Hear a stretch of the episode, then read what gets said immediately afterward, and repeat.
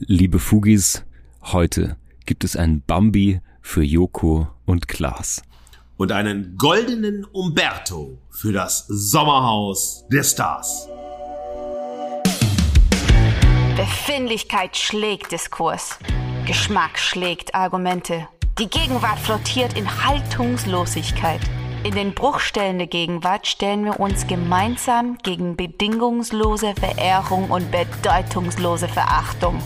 In ihrem wöchentlichen Podcast Fugengold vergolden Markus S. Kleiner und Mark T. Süß die Bruchstellen der Gegenwart mit Haltung.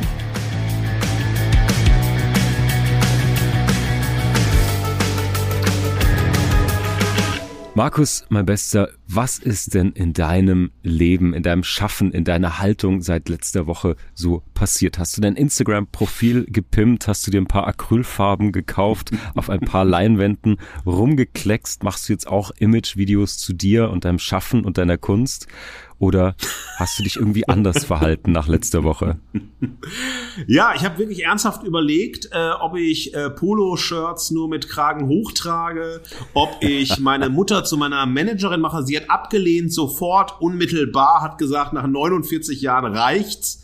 Ähm, ich habe angefangen äh, mit Ketchup zu malen, äh, habe Fingerfarbe verwendet. Dann hat mir meine wundervolle Partnerin Sarah gesagt, Alter, geh kochen.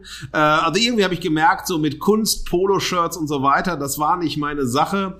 Deshalb war Schade. meine Jahr, ich habe ich es echt versucht, aber weißt du, ich bin zwar Löwe vom Sternzeichen, aber mir traut man es halt nicht zu, dass ich halt Sehr Künstler sein kann. Deshalb habe ich mich komplett fokussiert auf Gedankenbewertungen und Textlektüren. Und andererseits war ich ganz exzentrisch gerichtet auf Theaterbühnen, die französische Kulinarik und den Untergang der Menschheit im Trash-TV. Begonnen hat alles mit Lektüren zu Themen wie der kritischen Inszenierung von Gender Trouble in HBOs Erfolgsserie Euphoria, dem New Work Konzept im Kontext der Unternehmenskommunikation oder der Bedeutung der Digitalisierung für die Kunst und die Kunstausstellungen.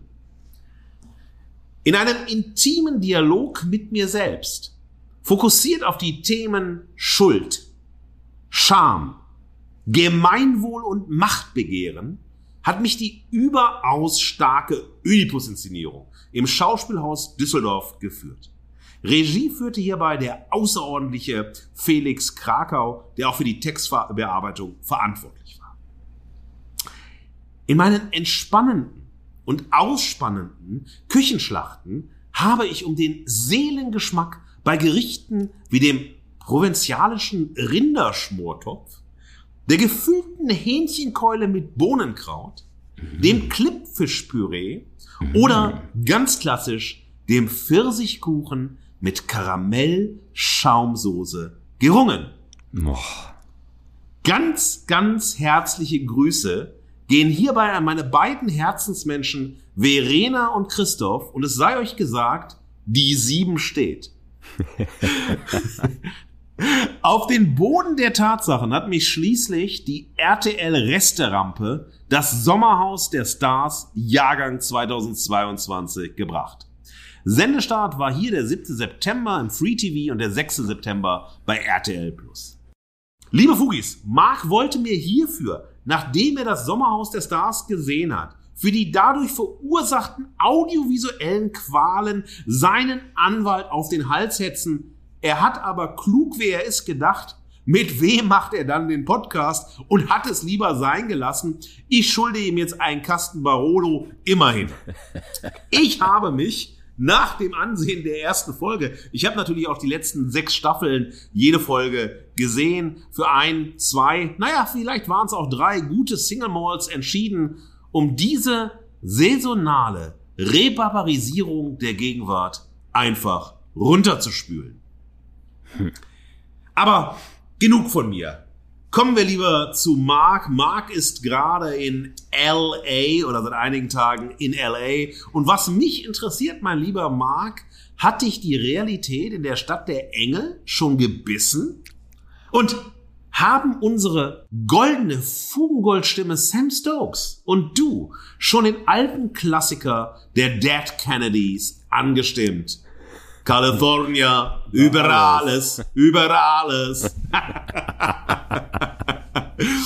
Hast du schon US-amerikanische Gegenwartssplitter entdeckt, die vielleicht in einer der nächsten Fugengold-Sondersendungen vergoldet werden müssten? Naja, und mit Blick auf die Aktualität in den US und A, hast du dir schon von einem der brandneuen Weltraumanzüge zumindest ein Exemplar gesichert, den das private Unternehmen Axiom Space für 228,5 Millionen US-Dollar produziert hat. Markus, liebe Fugis, wir merken schon, Markus, du hast wieder Vokabelüberdruck. Ich liebe es. Erst einmal guten Morgen an alle aus LA. Weißt du, wenn ich jetzt ostdeutscher Kinderstar in einer Pop-Rock-Band wäre, dann würde ich dir jetzt News aus den Hills versprechen. Wäre ich dauernervöser Popliterat aus den 90ern, würde ich wohl von Celebrity-Begegnungen aus dem Chateau Marmont schwärmen. Aber ich bin's nur. Und ich freue mich heute aus der Ferne mal den Blick auf Deutschland, unsere Medien und unsere Kulturlandschaft zu werfen. Denn wie so oft erkennt man ja die Dinge aus der Ferne ein bisschen besser, ein bisschen klarer. Weißt du, aufgrund von einem verpassten Anschlussflug habe ich den Donnerstag, den 8. September in London verbracht und die Trauer um die Queen live erlebt, inklusive der mir tatsächlich fremden Monarchie Rührseligkeit. Man fühlt sich so direkt in einen Boulevardartikel der Gala oder Bunten oder so hineinversetzt und bestaunt einfach hart arbeitende Menschen, die um Geburtsrecht Herrscher mit Kolonialgeschichte trauern. Naja. Aber das ist alles schon fast vergessen hier unter der kalifornischen Sonne. Ich nehme Drinks am Pool, führe Amerikanerinnen und Amerikaner heraus aus dem Grünkohl-Smoothie Heilkristall ESO-Keller hinein in die vergnüglichen Versuchungen von Zigaretten, Fleisch und Alkohol. Aber durch die Sonnenbrille weißt du, das sieht alles rosig aus. Zumindest jetzt noch, denn bei den Themen, die wir uns heute vorgenommen haben, habe ich schon mal präventiv zwölf Alka Seltzer eingeworfen. naja, Markus, liebe Fugis, ich würde sagen, wir tauchen jetzt mal ein in die Bruchstellen der Fernsehunterhaltung der Gegenwart und wir beschäftigen uns mit dem Spannungsfeld von Spaß, Spiel und Sozialem, Spaß, Stoff und Tränen. Wir fragen uns, welche Haltung wir brauchen, um der medialen Konstruktion von Wirklichkeit zu begegnen und der seriellen Produktion von Normalität zu widerstehen. Und dabei, liebe Fugis, denkt daran an einen von Markus Lieblingssongs, den er hier schon mal zitiert hat, Entertainment von Bad Religion, erschienen auf dem Album Generator 1992. See, it's only entertainment. A superficial episode as life continues to unfold. Only entertainment, controlled and copies. They've planted the seed that sprouts into your picture of the world. Mal gucken, welche Samen wir heute in euren Hirnen säen können und welche Haltung wir entlocken können. Wir wünschen jetzt auf jeden Fall gute Unterhaltung bei unserem heutigen Niveau Limbo. Zum Niederknien genial, euphorisch ekstatisiert. Ja und danke. Die definitive Verehrung. Markus, liebe Fugis, die Wahl für die Verehrung dieser Woche war tatsächlich schwer.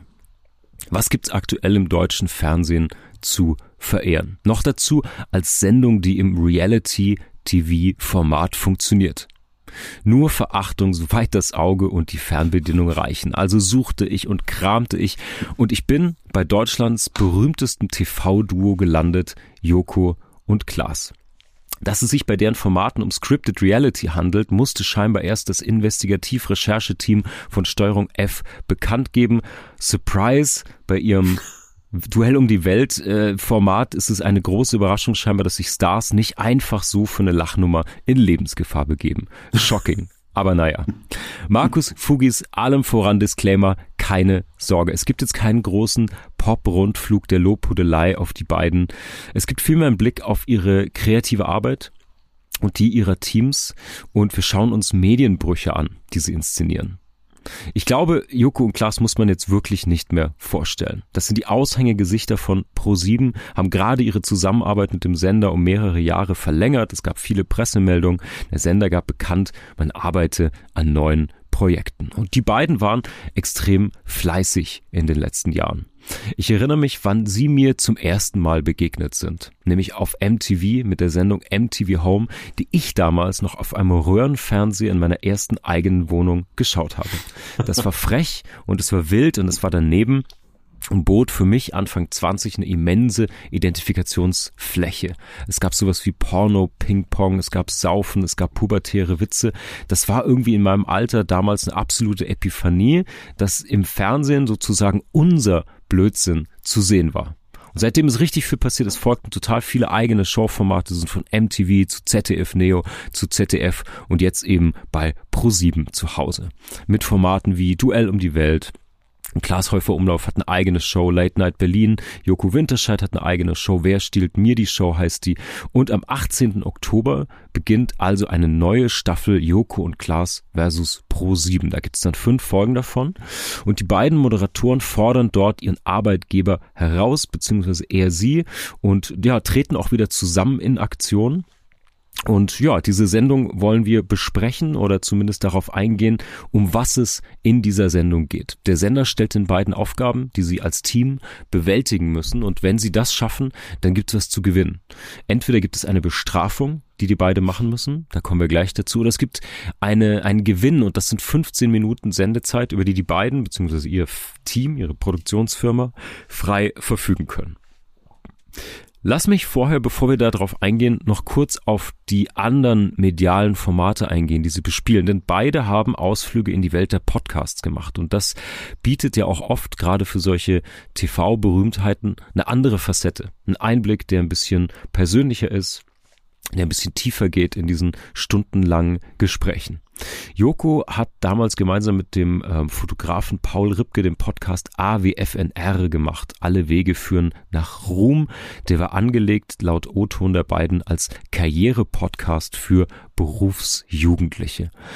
Das ist eigentlich eine ganz geile Idee vom Konzept, dass die beiden, die es sozusagen geschafft haben in der Medienwelt, ein bisschen erzählen, behind the scenes, wie lief das eigentlich, was gibt's da zu sehen, zu hören, zu lernen. Leider endete das aber in Prahlereien und Star-Anekdoten. Eine ernsthafte Reflexion der beiden über ihre Karrieren und ihre Wege und ihre Lifehacks, wenn man so will, wäre wirklich spannend gewesen. Das gab's natürlich leider nicht, sondern nur stilisierte Heldengeschichten, jede Menge Humble Brags hat die beiden in meinen Augen leider nicht sympathischer gemacht. Trotzdem am spannendsten in dem Format war es, wenn die beiden jeweils einen anderen Celebrity interviewt haben. Jetzt gab es Jokus ausgeschieden aus dem Format schon vor einer Weile, deswegen führt Paul Ripke das auch genauso weiter. Er spricht mit anderen Stars. Ähm, ich verfolge es jetzt nicht mehr aktiv, aber ja, das war zumindest Jokos Ausflug. In meinen Augen leider nicht so sehr gelungen. Klaas hingegen hat mit Baywatch Berlin einen der beliebtesten und meistgehörten Podcasts in Deutschland ähm, geschaffen. Und zwar mit zwei Menschen aus seinem Team, die kreativ und in der Produktion mitarbeiten. Das ist einmal Thomas Schmidt und einmal Jakob Lund. Die machen gemeinsam mit ihm eben diesen Podcast Baywatch Berlin muss man Podcast-Hörern heute auch nicht mehr erklären. Für mich persönlich ist das jetzt auch kein intellektuell stimulierendes Format, aber was man ihnen zugutehalten muss, ist, dass die drei nach jahrelanger Zusammenarbeit wahnsinnig gut eingegroovt sind.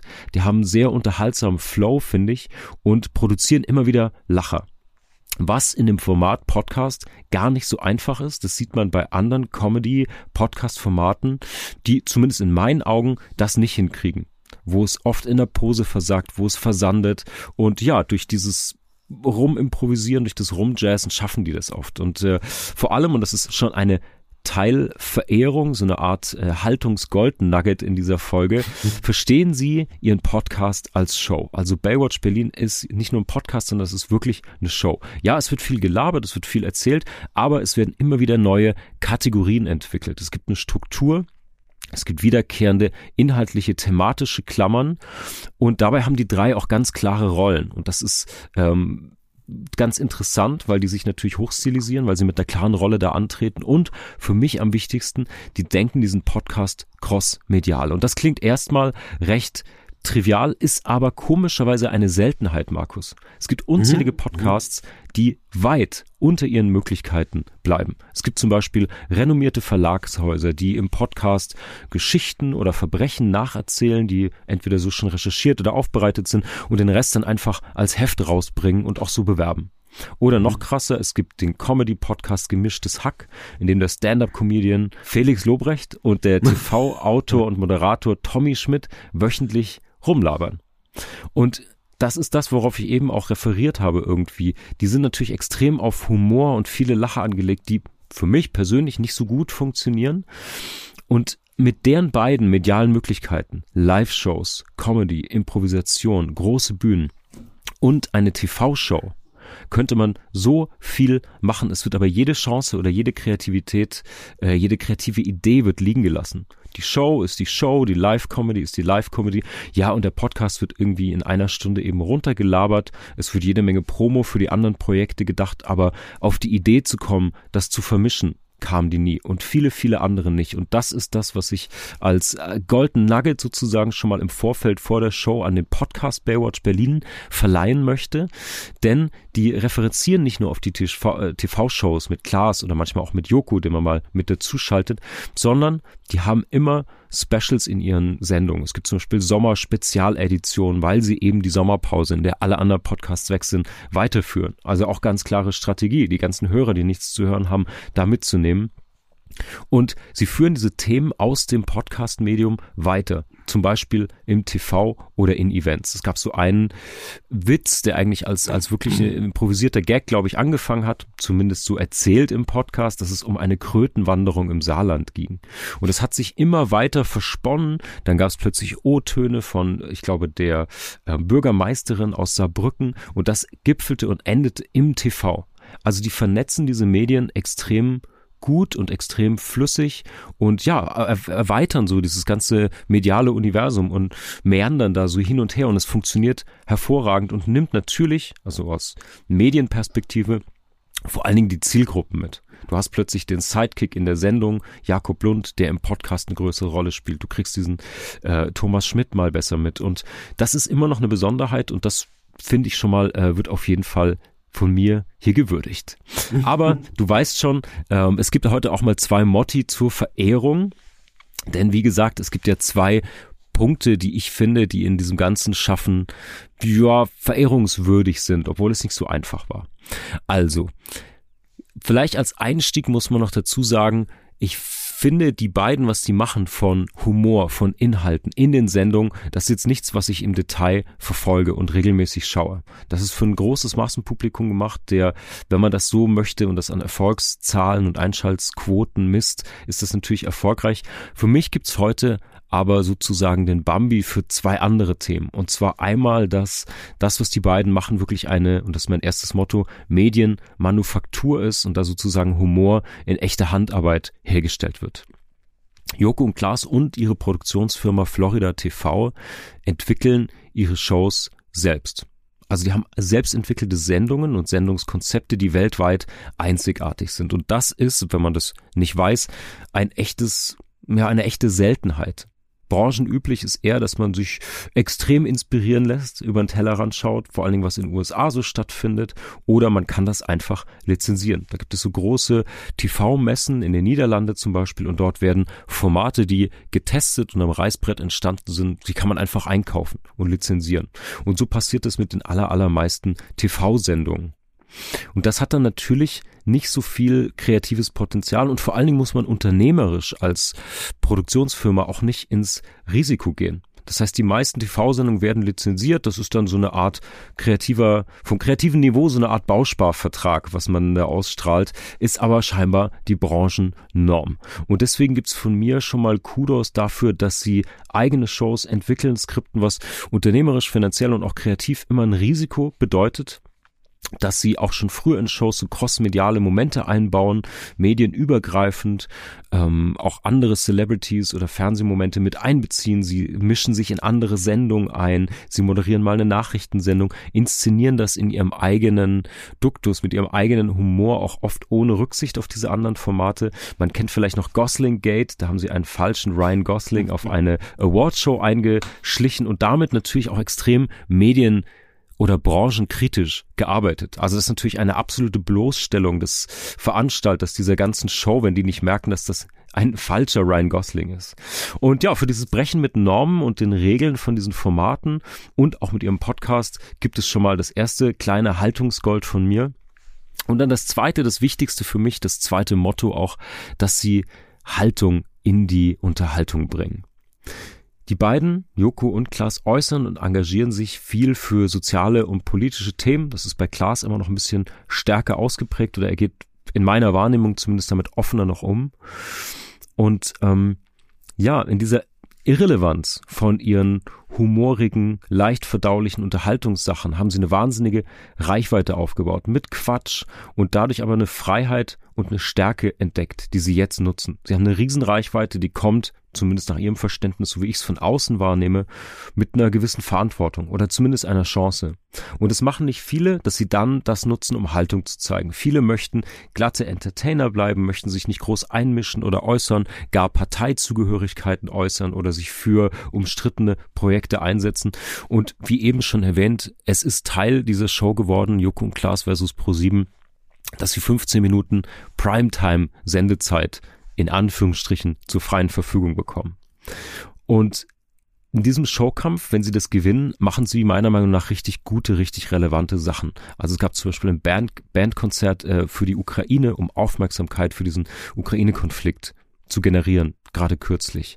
Ähm, es gibt Experten, die sich für Corona-Impfungen ausgesprochen haben. Es gibt ein 15-Minuten-Special, in dem es um Pflegekräfte, um deren Berufsalltag, um die Probleme dort geht. Sie haben mal eine Mini-Doku, The Short Story of Moria, ähm, auf, ausgestrahlt auf Pro7, wo ähm, Flüchtlingslager auf dieser griechischen Insel Moria ähm, porträtiert wurden.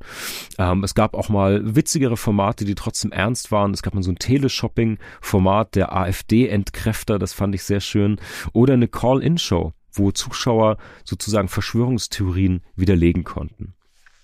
Der Wermutstropfen an dieser ganzen Inszenierung und eine Kritik nicht an den beiden, sondern am Sender ist, dass wenn die beiden verlieren und dann sozusagen dem Sender etwas schuldig sind, dann müssen sie immer absoluten Mist machen. Sie müssen immer andere Shows moderieren, irgendwo anders auftreten und so weiter. Das heißt, der Sender zeigt leider deutlich weniger Haltung und weniger Mut zu äh, politischen oder gesellschaftlichen Aussagen als die beiden selbst. Aber in diesem Sinne gibt es heute den kleinen Goldbambi für ja, selbstgemachte kreative Formate, die auch mit Risiko verbunden sind und Unterhaltung mit Haltung. Und bevor ich hören möchte, Markus, was du zu ja. diesen beiden denkst. Da bin ich nämlich sehr gespannt, denn ich glaube, der große Unterschied in dem Fall sind tatsächlich die paar Jahre, die uns trennen, weil ich glaube, du hast im Joko und Klaas nicht mehr in dieser postpubertären Phase, wo sie dich sozusagen auf Augenhöhe reinsammeln. Ähm, ja, hast du nicht erlebt. Deswegen bin ich mal gespannt. Aber als Überleitung noch, Unsere beiden Themen heute, du hast es ja schon geteasert, Sommerhaus der Stars und Joko und Klaas sind eng, eng, eng verwoben. Denn in diesem angesprochenen Podcast Baywatch Berlin sprechen Klaas, Thomas und Jakob sehr, sehr oft über das Sommerhaus der Stars mit unterschiedlichem Engagement, sage ich mal, mit viel Widerwillen auch. Ähm, Klaas versucht das immer zu unterbinden. Die anderen beiden sind Die Hard Fans und deswegen möchte ich an dieser Stelle ganz kurz Grüße an Thomas und Jakob rausschicken. Wenn ihr mal in aller Ausführlichkeit eine Einordnung oder eine Kritik ähm, für das Sommerhaus der Stars geben möchtet, wir sind extrem gespannt. Ihr seid total willkommen, Feedback zu geben, Veto. Wir sind sehr gespannt, zumindest wir beide auf eure Meinung, auch wenn es Klaas nicht interessiert interessiert, kommt zu Fugengold, schickt uns, schreibt uns. Hier dürft ihr euch komplett suhlen in diesem besonderen Format. Aber genug von meiner Verehrung, Markus. Ich bin hochgespannt, was du zu diesen beiden und ihren Formaten sagst. Oh Mann, Marc, liebe Fugis. Äh, das erste Stichwort, ich muss einfach aufgreifen, weil du gesagt hast, äh, das interessiert Klaas nicht. Äh, mir geht es so, dass mich aus einer Sicht Joko und Klaas unfassbar nicht interessieren. Sie sind, ähm, und das ist nicht despektierlich gemeint, sondern äh, sie stellen nicht die Art von Unterhaltung dar, die mich persönlich, einfach nur persönlich interessiert.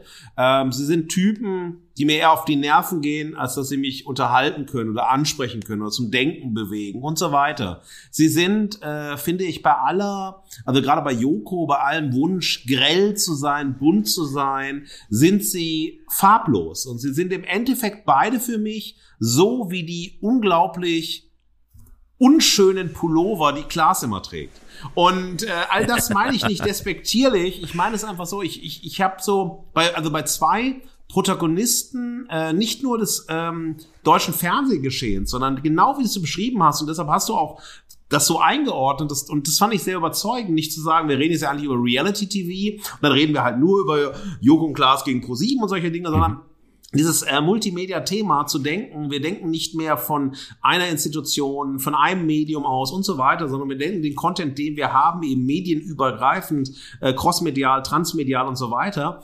Hm, bei all dieser Innovationskraft, die die beiden ja haben und nicht nur was sozusagen die Welt der Unterhaltung angeht, sondern auch von dem, was Produktentwicklung angeht und mhm. so weiter, äh, bleibt bei mir eben eins immer so primär erstmal zurück, das ist diese, diese Farblosigkeit, dieses so auch mit der Farblosigkeit zusammenhängende Fade, was in den beiden steckt. Und ich denke mir so, ähm, wie kann es sein, und dann kommt mein Interesse dazu, äh, wie kann es sein, dass die beiden wirklich in den letzten Jahren, jetzt auch schon Jahrzehnten, wenn man von 2009 äh, andenkt, also von dem ersten gemeinsamen ja. Zusammentun, dass sie eigentlich ähm, die Trendsetter sind oder zu den Trendsettern geworden sind, die äh, die Fernsehlandschaft und die Welt der ja, crossmedialen Unterhaltung in Deutschland schon ausmacht, dass sie zu einem nicht wegdenkbaren Duo der deutschen Unterhaltungslandschaft geworden sind, zu ähm, Menschen, die ein Massenpublikum erreichen, ein Massenpublikum begeistern, immer wieder Trends Trends entdecken, die auch generationsübergreifend funktionieren. Das ist extrem bemerkenswert. Äh, das ist äh, gehört jeder Respekt genau in die Richtung, das zu schaffen.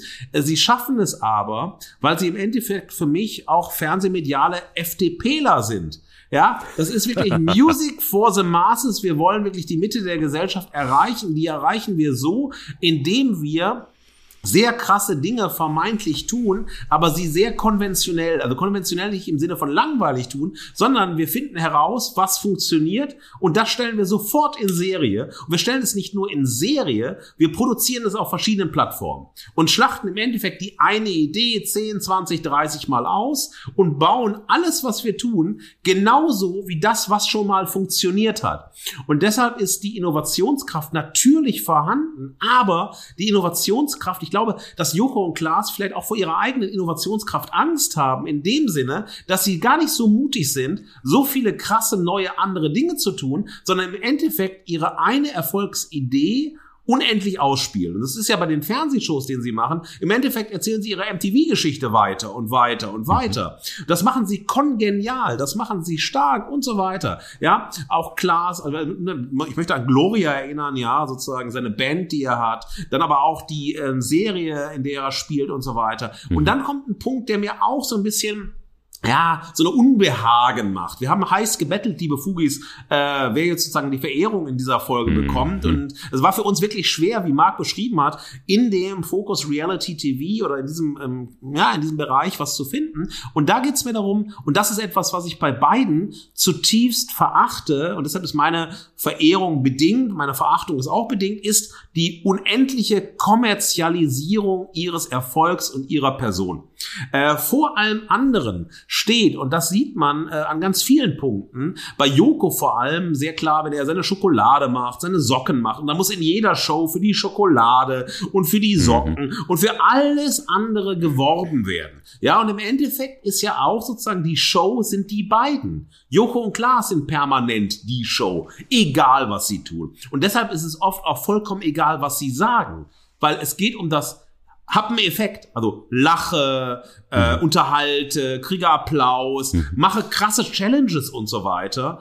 Äh, und all das sozusagen, es geht im Endeffekt darum, äh, wir selbst als Personen Marken inszenieren uns permanent selbst und schlachten das aus, was wir ausschlachten können. Und das ist etwas, was mir ein Unbehagen bereitet, was aber ein ganz großes Zeichen in den letzten 10, 15 Jahren unserer Medienzeit ist. Das hat ja Stefan Raab genauso gemacht, der auch ein großer Innovator war. Nur wenn ich mir überlege, also und dann auch äh, andere, sozusagen auch Harald Schmidt hatte ein Innovationspotenzial, aber er hat es bewusst nicht so gedehnt. Er ist dann ins Theater gegangen, Auto und so weiter, hat diese Intellektualisierung gewählt. Und das Gegenteil davon ist sozusagen natürlich auch wirklich, und das ist auch nicht despektierlich gemeint, eine Boulevardisierung im Sinne von, naja, auf dem Boulevard begegnest du, begegnest du mehr Leuten als im intellektuellen Lesezirkel Zirkel oder auf ja. Theaterbühnen und so weiter.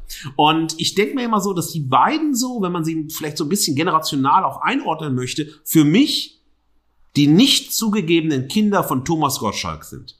Das sind die Zwillinge, also das sind nicht die Zwillinge, aber sie können die Kinder von Thomas Gottschalk sein, weil ja. die Art zu unterhalten, für die die beiden stehen. Und das gibt auch eben so ein bisschen so ein Old Man Flavor. Und das sieht man ja auch immer bei Klaas. Man denkt ja, Klaas, der ist 12 und hat gerade Bart bekommen. Oder er ist ein 100-Jähriger der immer noch aussieht, also sich gut gehalten hat wie ein Zwölfjähriger, ja. Und Joko ist in dieser Dauer berufsjugendlichen pubertären Phase verhangen und so weiter.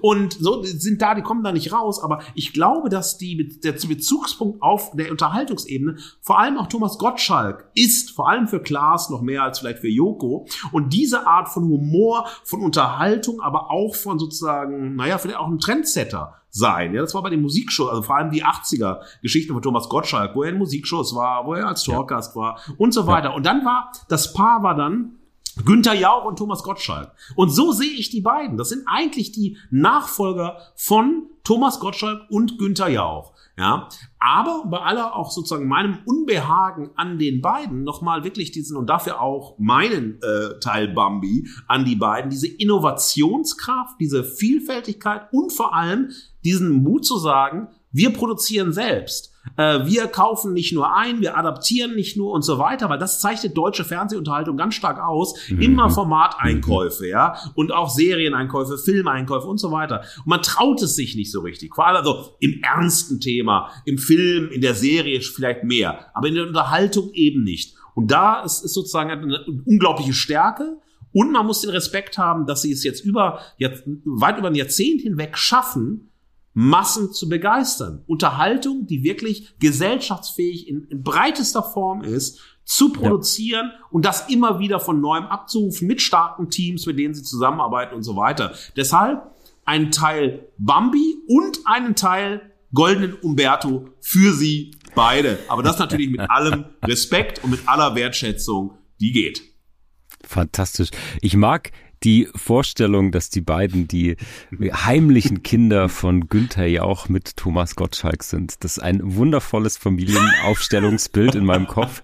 Und ja, ich will noch eine oder auf einen Punkt kurz eingehen, was du gesagt hast, denn wir hatten das mal kurz angesprochen, das, was du farblos nennst, das ist leider etwas, was ich immer wieder sehe, vor allen Dingen irgendwie, und das sehen wir auch gleich, äh, wenn wir den Blick verfinstert ins Sommerhaus werfen. Aber diese Farblosigkeit, die du sagst, oder wenn Farbe, dann irgendwie bitte aber Ed Hardy und kreischend bunt und scheußlich. Ich frage mich, ob in Deutschland Celebrities einfach nur so funktionieren. Es gibt wenige Ausnahmen. Ja. Es muss alles die Geschmacksrichtung Reihenhaus, Hälfte, Nachbar ja. hinterm Jägerzaun sein. Egal, ob das Stefan Raab ist, ob das Günther Jauch ist, you name it, TV-Prominenz muss sehr, sehr down to earth sein, um es mal bestmöglich positiv irgendwie auszudrücken. Das siehst du auch in den Generationen, die nachkommen. Von ja. den genannten gemischten Hackjungs. Die sehen auch aus, als ob sie gerade irgendwie aus dem Gym oder der Schulbank kommen. Es darf bitte keine Exzentrik und nichts zu Verrücktes dabei rauskommen. Ja, und das ist ein extrem wichtiger Punkt. Das wird auch ein Konnex sein zum Sommerhaus der Stars. Die klassische TV-Prominenz oder die klassische sozusagen Medienprominenz, die hat diesen notwendigen Konservatismus, weil wir in Deutschland sind und das deutsche Publikum bei allen Verwilderungswünschen, die geben sie aber ab an die Privatsender, ja. ja. Verwilderung, äh, Andersheit, Grellheit und so weiter, bitte auf den Boulevard zu den Privatsendern, aber die klassische Fernsehunterhaltung muss einen Moment des Konservatismus, des Seriösen haben, ja. das ist so Typ ja. von nebenan. Stefan Raab, kein Deut anders und wenn wir heute heute zu Funkmedien schauen, schau dir das Worldwide Wohnzimmer an, die beiden Zwillinge, es ist genau das und auch wenn es ironisch und sonst was ist, aber es braucht diese Art auch von Mentalität, auch mhm. diese Bereitschaft, eben genau so in die Welt zu sehen. Und das finde ich total interessant, dass wir, also gerade auf der Ebene auch, wen begeistert das oder was sagt uns das vielleicht auch über Deutschland? Darauf kommen wir später in der Haltung, warum genau das sozusagen eigentlich die Konsenspersonen der, bleiben wir beim Fernsehen, Fernsehunterhaltung sind, ob sie sie nun im Netz abspielt oder im klassischen TV.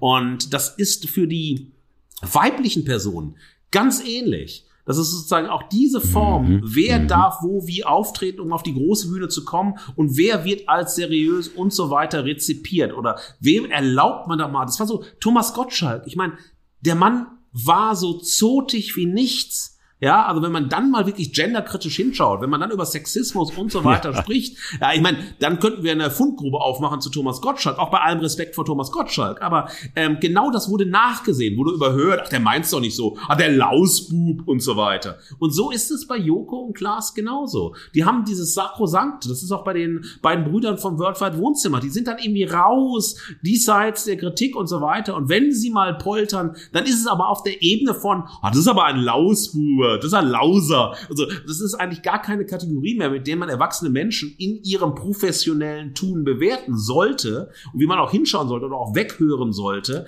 Aber das zeichnet auch Deutschland wahnsinnig stark auf. Ein Land, das alle zwei Sekunden lang jemanden anzeigt, verklagt, äh, kontrolliert, den Streit daherbricht und so weiter. Aber dann ist man hier sozusagen auf der Ebene von Konsens, von da, das ist erlaubt, die dürfen das und so weiter. Und das finde ich sehr symptomatisch an den beiden. Markus, ich würde mal vorschlagen, die Anwälte können mal den Federhalter zücken. Die Twitter-Shitstorm-Community kann sich schon mal an die Tastatur setzen und Jakob und Thomas können schon mal die Voice-Messages rausziehen. Lass uns bitte in die saftigste, härteste und vielleicht unvergleichlichste Verachtungsrubrik bisher in Fugengold kommen. Ein Maul voller Spucke in das Gesicht des Abgrunds. Schau doppelt hin, damit der Abgrund nicht zurückspuckt. Die definitive Verachtung. Mark, Mark, das sind große Ansprüche und Wünsche. Ich weiß nicht, ob ich denen nachkommen kann.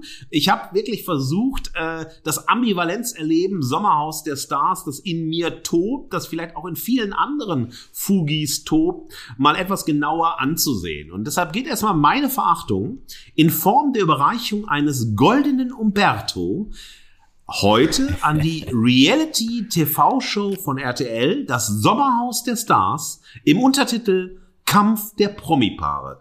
Konkret geht's heute um die siebte Staffel, auch mit ein bisschen Blick auf die ersten sechs Staffeln, die am 7. September gestartet ist. Meine Verachtung geht aber nicht nur an dieses Format, sondern auch an die 2014 gegründete Produktionsfirma Seapoint Productions aus Köln, mhm. sowie an den gesamten Cast, also die acht Promi-Paare, auf die wir in dieser Show treffen.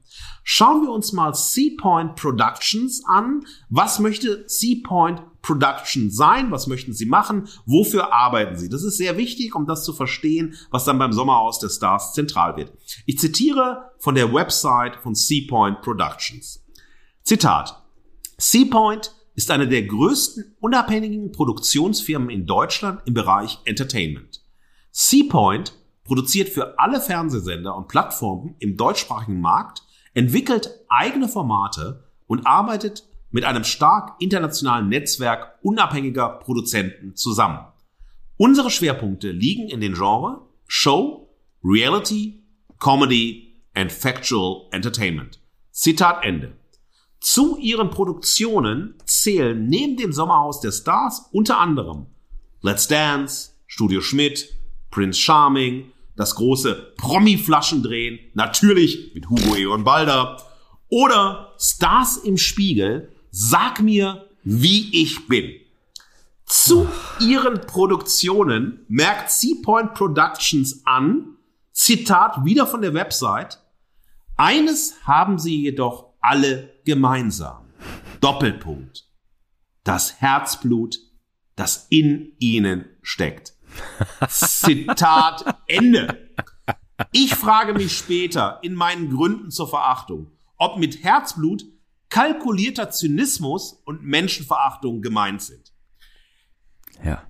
Für alle Fugis, die sich gerade nicht mehr so recht erinnern, Joko und Klaas haben in ihrer gemeinsamen Show Zirkus Halligalli, die lief von 2013 bis 2017 bei Pro7, wurde von Endemol und Florida TV produziert, immer dann einen goldenen Umberto vergeben, wenn die beiden besonders schlechte oder skurrile Leistungen auszeichnen wollten. Deshalb ist heute die Verachtungskategorie der goldene Umberto, um auch diese Rückbeziehung zur Verehrung zu machen. Sehr, aber, sehr aber, aber, mein Lieber, zurück zum Sommerhaus der Stars.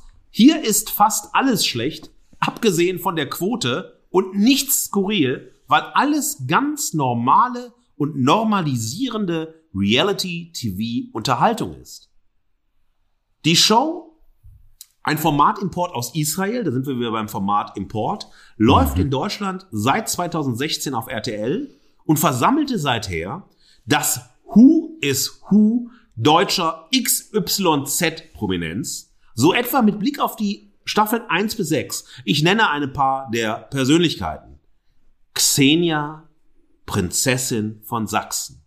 Hä? Rocco Stark. Hä? Nico Schwanz.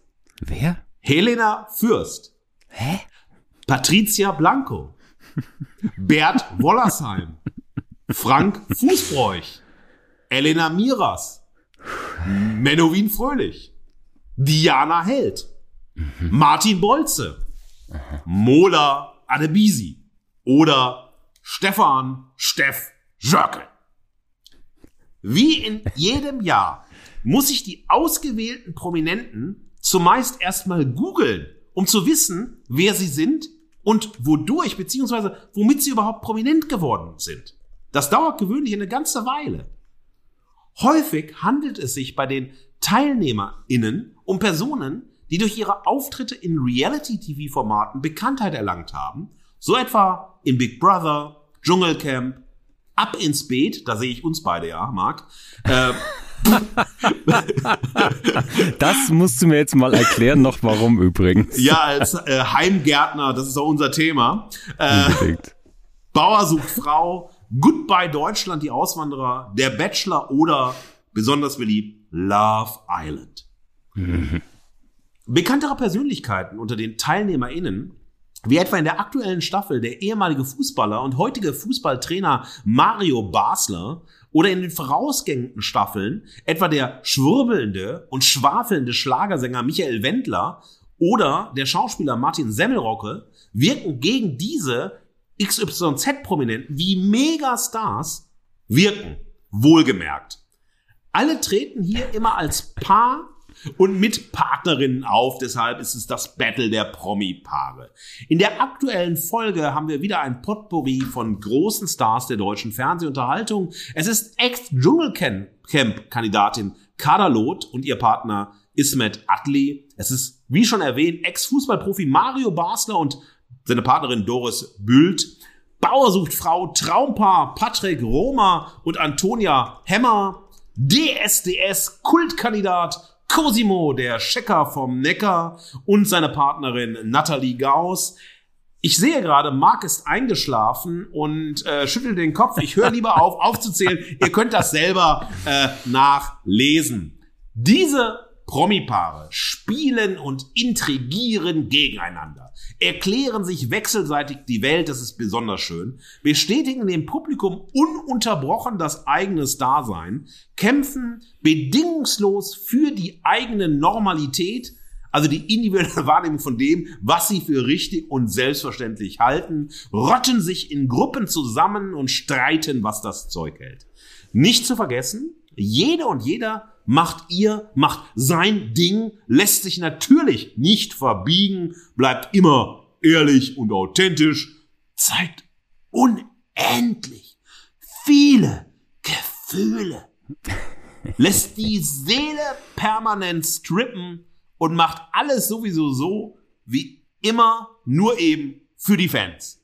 Am Ende gibt es für das Gewinnerpaar eine Prämie von 50.000 Euro. Wow!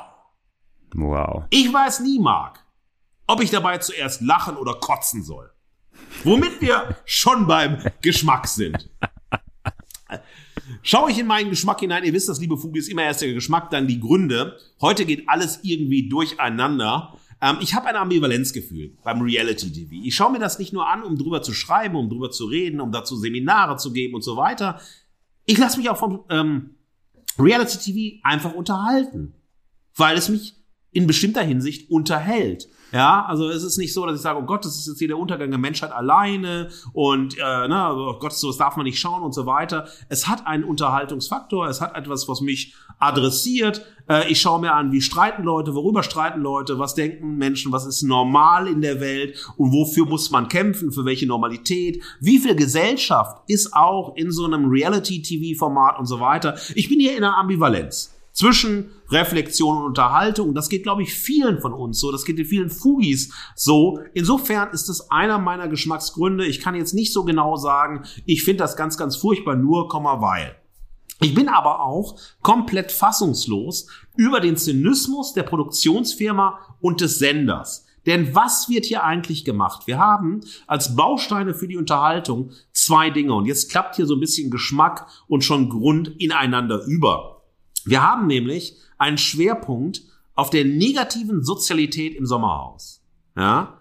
Wir haben auch mit eine negative Sozialität bei den Zuschauerinnen. Denn sonst wären die Quoten nicht so gut. Nämlich die Freude, mhm. Freude beim Zuschauen an dieser negativen Sozialität und am Verlachen von Menschen. Das ist bei Deutschland sucht den Superstar und vielen anderen äh, Formaten ganz, ganz ähnlich. Und es ist eine Weiterführung äh, der negativen Sozialität durch Fans, eine Gruppenbildung, man hatet auf Social Media gegen bestimmte Paare, wenn man Fan von einem anderen Paar ist und so weiter. Und alles hat nichts mit Argumenten zu tun, sondern nur mit starken Emotionen, mit Effekten. Es gibt Stoff, um sich aufzuregen. Und damit man den Stoff von der Unterhaltung in die gesellschaftliche Unterhaltung bringt, ja, ähm, das hat überhaupt keine, ne, keinen Mehrwert und so weiter, außer sozusagen eine negative Unterhaltung anzustacheln. Man ist dafür, man ist dagegen, man hatet, äh, man ist despektierlich, man macht sich lustig Politik und so weiter und so weiter. Man zerstört vielleicht auch Biografien, all das ist egal. Negative Sozialität ist die Unterhaltung und der Unterhaltungsbaustein in all diesen Reality-TV-Formaten.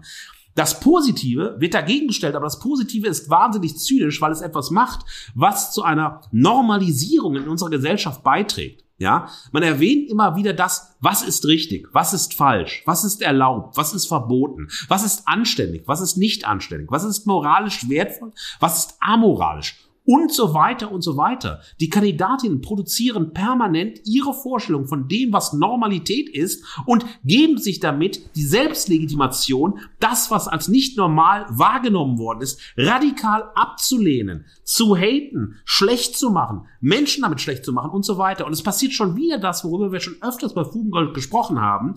Wenn jemand etwas sagt, was einem anderen nicht passt, dann wird diese Person komplett mhm. mit ihrer Aussage identifiziert. Die Person ist nicht ein vielfältiges, differentes Individuum. Es ist die verharren, äh, verhassenswürdige Aussage, mit der man dann identifiziert wird.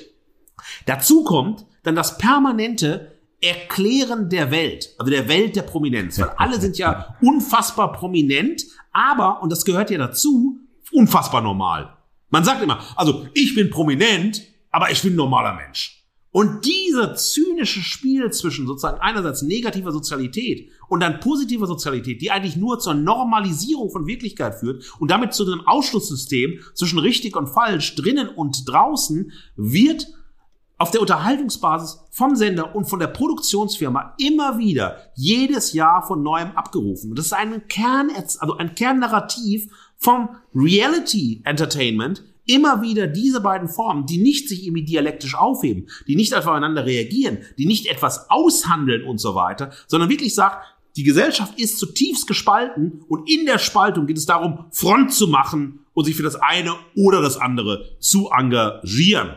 Und jetzt sind wir schon genau eigentlich in meinen Gründen drin und hier habe ich auch mhm. zwei Motti, weil hier ist Geschmack und Grund einfach so ähm, eng beieinander, weil ich nicht fassen kann, immer wieder nach diesen Jahren nicht fassen kann, wie viel Zynismus einfach in dieser, allein in der Idee, so eine Show zu konzipieren, zu machen und so weiter, stecken muss. Und dieser Aspekt von Zynismus, den haben wir nicht in den Produktionen von Joko und Klaas.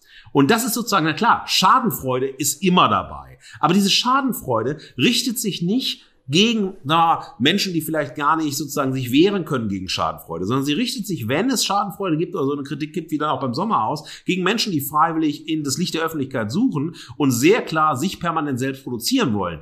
Dabei ist der andere Konnex aber bei, zwischen äh, Joko und Klaas und dem Sommerhaus, dass es permanent immer wieder um diese Personen geht und nicht um irgendetwas, was erzählt wird, irgendetwas, was bewirkt werden soll und so weiter.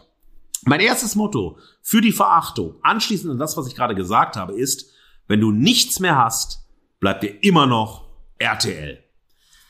Das, was früher ein Adel war, ein Adelstitel war, ist heute Prominenz, ja. Und das ist für mich das Erbe der Krawall-Talkshows aus den 1990er Jahren, weil Prominenz war so etwas, was vorher ganz, ganz weit entfernt war, ja. Da war so ein Rockstar, da war eine große Schauspielerin, da war eine große Literatin und so weiter. Das war so unendlich weit von mir als Alltagsmenschen entfernt. Ich konnte das nur bewundern, ich konnte nach oben schauen, ich konnte mir ein Autogramm holen und so weiter, aber das war's dann auch schon, ja. Und hier setzt mit dem Reality TV in Form der Krawall-Talkshows in den 1990er Jahren, aber auch dann sozusagen durch den Siegeszug der äh, sozialen Medien diese dialektische Demokratisierung ein, dass alle Alltagsmenschen, so nennt man das in der Soziologie zumindest Menschen, die jetzt nicht prominent sind oder eine exklusive soziale Position haben, dass alle Alltagsmenschen, wenn sie sagen wir mal viele Follower haben, wenn sie in irgendwie so ein Reality-Format kommen, eine bestimmte Bekanntheit bis hin zu einer Prominenz bekommen können. Und dann sind sie sozusagen ein neues Klientel, neue Figuren für weitere Erzählungen des Reality TV. Das heißt, die Idee von Reality äh, TV produziert eigene Personen, eigene Subjekte, die sie dann permanent in mhm. unendlicher Redundanzschleife wieder einsetzt in anderen Spielen, aber mit den gleichen Narrativen und mit den gleichen Möglichkeiten der figuralen Handlung, weil keiner der Reality TV Persönlichkeiten die dort produziert worden sind und teilnehmen, haben jemals die Chance, wie normale Individuen. Normale Individuen heißt also Menschen, die einfach die Möglichkeit haben, ihre Entscheidungen zu verändern, eine, ein anderes Leben zu wählen, andere Haltung einzunehmen und so weiter. Sie müssen immer permanent sich selbst spielen. Cosimo, der Checker vom Neckar, ist seit seinen ersten DSDS-Auftritten Cosimo, der Checker vom Neckar. Der Mann ist jetzt 41 und diesseits von Cosimo, der Checker vom Neckar und muss immer bisher jetzt sozusagen, mhm. egal, also solange er auf dem Bildschirm ist, muss er Cosimo, der Checker vom Neckar sein. Oder Leute, die gescheitert sind in der Boyband, die gescheitert sind als SchauspielerInnen und so weiter, müssen immer sozusagen dann die Rolle der gescheiterten Schauspielerin und, und, und, und, und so weiter spielen. Also es ist dann sozusagen, was, was sie haben, ist dann meistens nicht ein Talent, ein Werk, sondern irgendwas, sondern wie Leon Löwentraut ist die permanente Inszenierung der Persönlichkeit und das ist das Werk.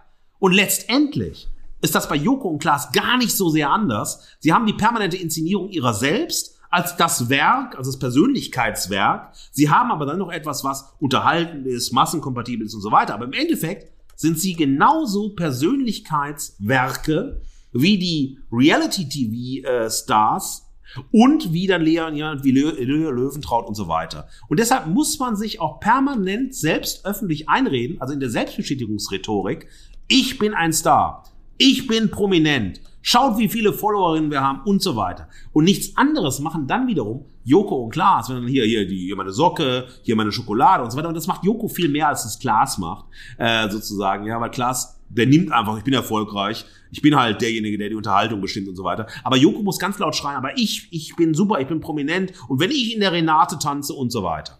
Und hier findet dann eine Produktion einer sekundären Normalität statt, die durch diese äh, Reality-TV-Stars legitimiert wird. Und Abweichungen werden nicht mehr diskutiert, Abweichungen werden stigmatisiert und verurteilt und die können nur durch starke Emotionen abgelehnt werden. Deshalb ist der Streit, das eigentliche, worum es geht, in diesen Formaten. Streitet euch, kriegt euch an die Köpfe, seid nicht einig miteinander, kommt nicht zueinander, spaltet, spaltet, spaltet. Das ist sozusagen das, was äh, vorangetrieben wird. Und die gesellschaftliche Spaltung, die wir durchaus erleben, ist durchaus auch eine Mitproduktion von diesen Reality-Unterhaltungsformaten, die immer wieder sagen, die Spaltung macht die Kohle, die Spaltung macht die Quote, die schlechte Nachricht ist die gute Nachricht und so weiter, ja. Und man trennt das eigene vom Fremden.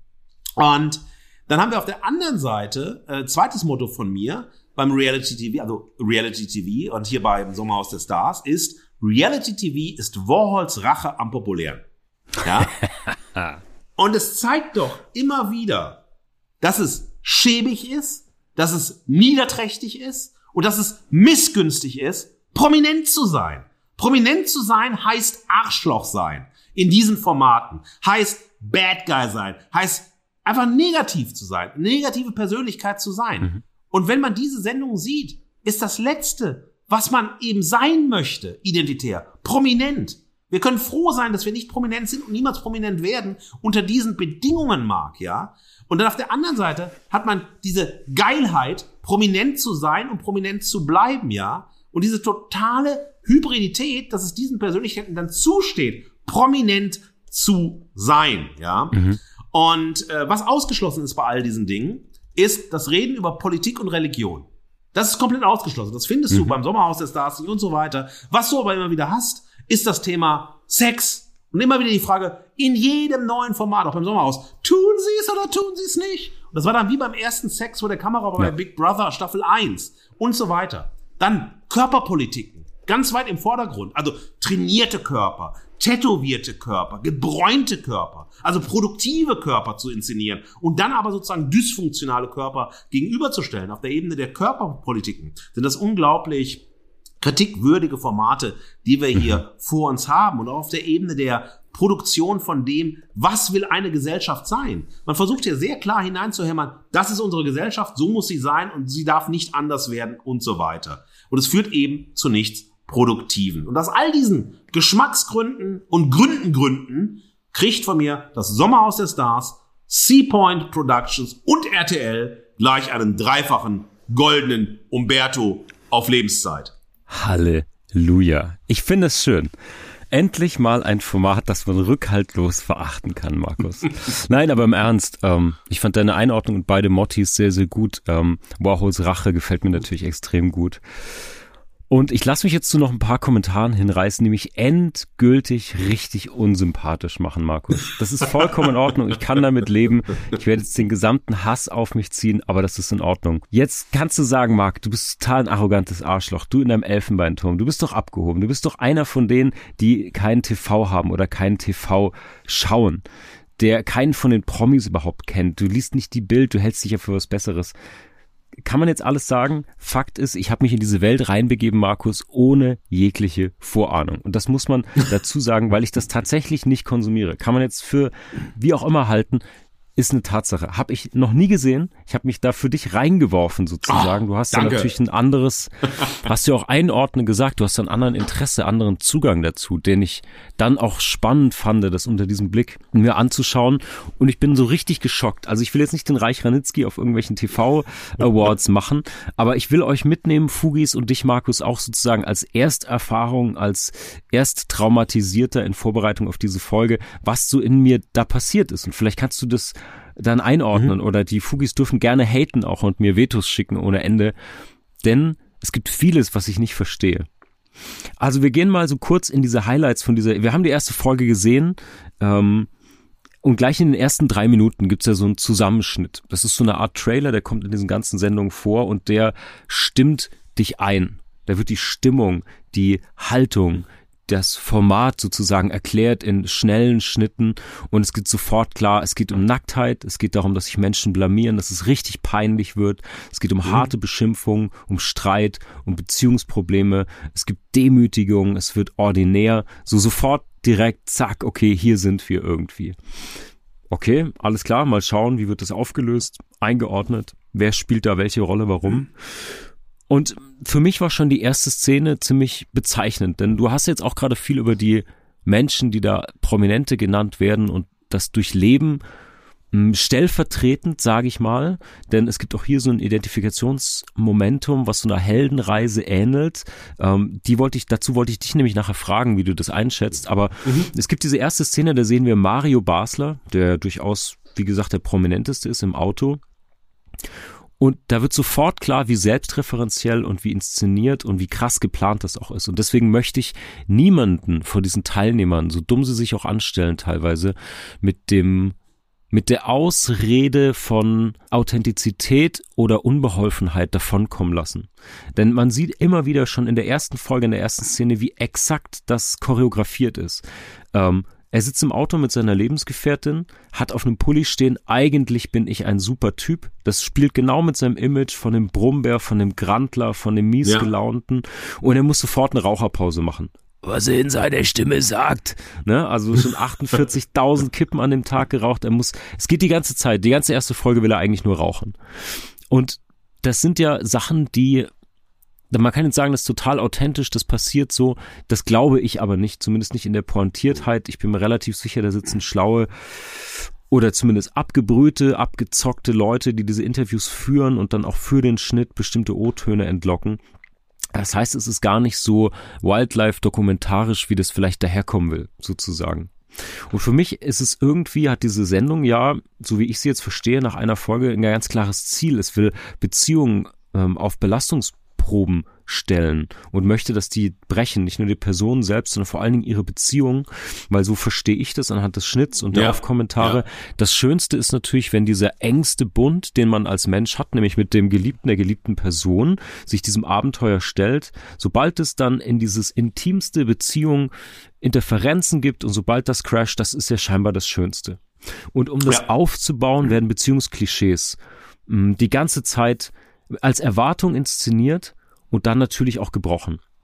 Also allein mit dem Basler Paar, deswegen, das war die erste Szene, da wird so viel klar, ähm, auch was sie sagt und sie erwartet so alte Walt Disney Gesten.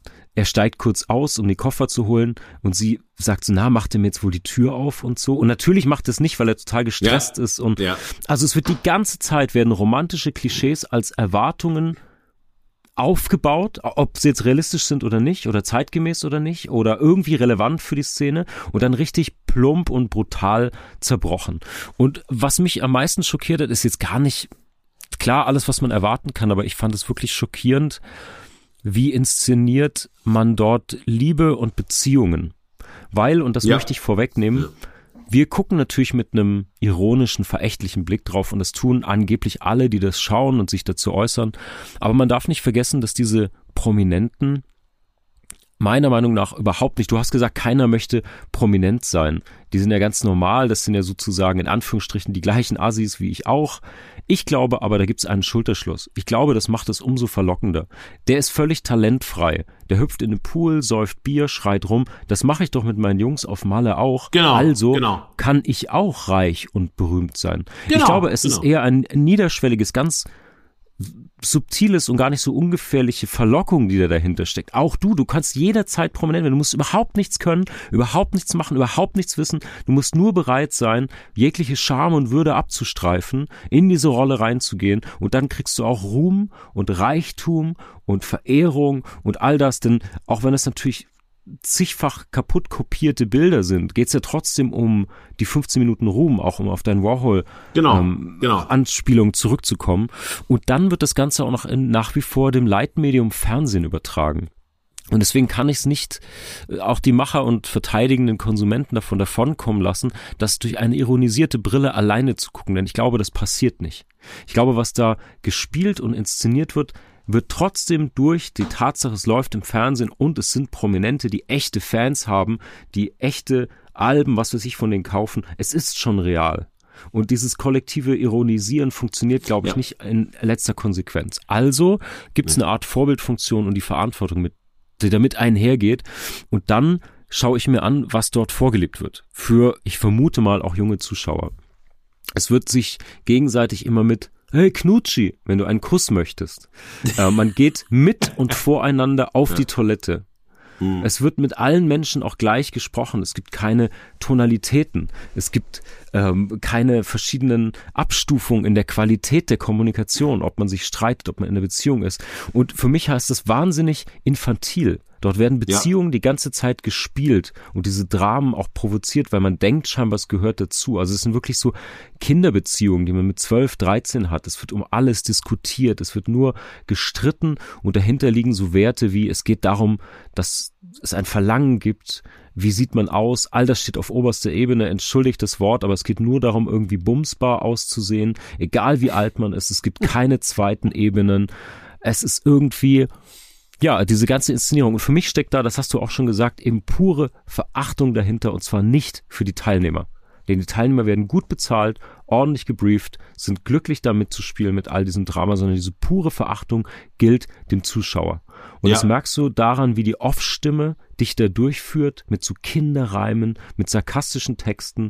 Das ist, finde ich, auf den ersten Blick auf diese auf die Menschen bezogen, die dort schauspielen oder die dort in der Realität Challenges erleben. Aber das ist ja völliger Quatsch. Die Off-Stimme ist ja nur für dich als Zuschauer geschrieben und gesprochen. Die verachtet dich, die macht sich über dich, finde ich, zumindest in meinem Erleben, so lustig. Und am Ende des Tages bleibt für mich dieser Zynismus hängen und dieses ganze Format propagiert zu einer Abwesenheit von Romantik, Feinsinn, Eleganz und irgendwie diese Vorbildfunktion von diesem Star-Status in diesem Massenmedium hat mich irgendwie völlig, und damit bin ich sehr, sehr oldschool wahrscheinlich und spießig und langweilig und intellektuell snobistisch, aber es hat mich relativ, ja, schockiert.